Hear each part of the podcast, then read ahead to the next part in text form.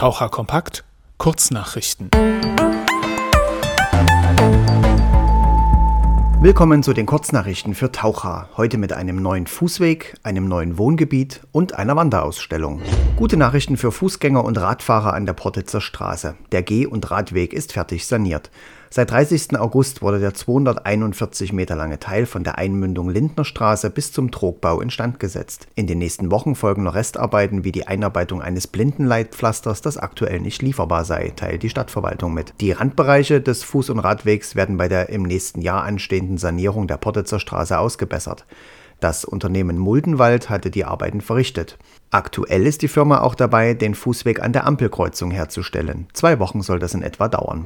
Der Bogomilspark kommt. Die Brachfläche zwischen Ärztehaus Ernst-Moritz-Arndt-Straße und B87 wird nun endlich entwickelt.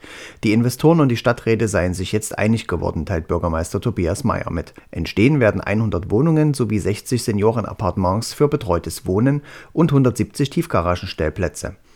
Das Vorhaben scheiterte zuletzt immer wieder an der Anzahl der Wohnungen und Stellplätze. Außerdem gab es nun weitere Zugeständnisse des Investors hinsichtlich der energetischen Bauweise. Wenn der Stadtrat dem Plan zum Ende des Jahres zustimme, entstehe an der Leipziger Straße modernes, grünes und nachhaltiges Wohnen für alle Generationen, teilt einer der Investoren mit. Unter dem Begriff Stolen Memory eröffnete am Freitag auf dem Marktplatz Taucher eine Open-Air-Wanderausstellung. Im Mittelpunkt stehen der letzte Besitz von KZ-Inhaftierten und die Frage, wie es heute noch gelingt, diese an Familien der Opfer zurückzugeben. Zu sehen ist die Ausstellung in einem aufklappbaren Überseekontainer.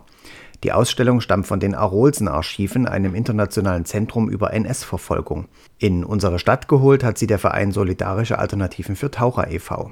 Soweit die Kurznachrichten vom 8. Oktober. Diese und weitere News immer aktuell auf www.taucher-kompakt.de.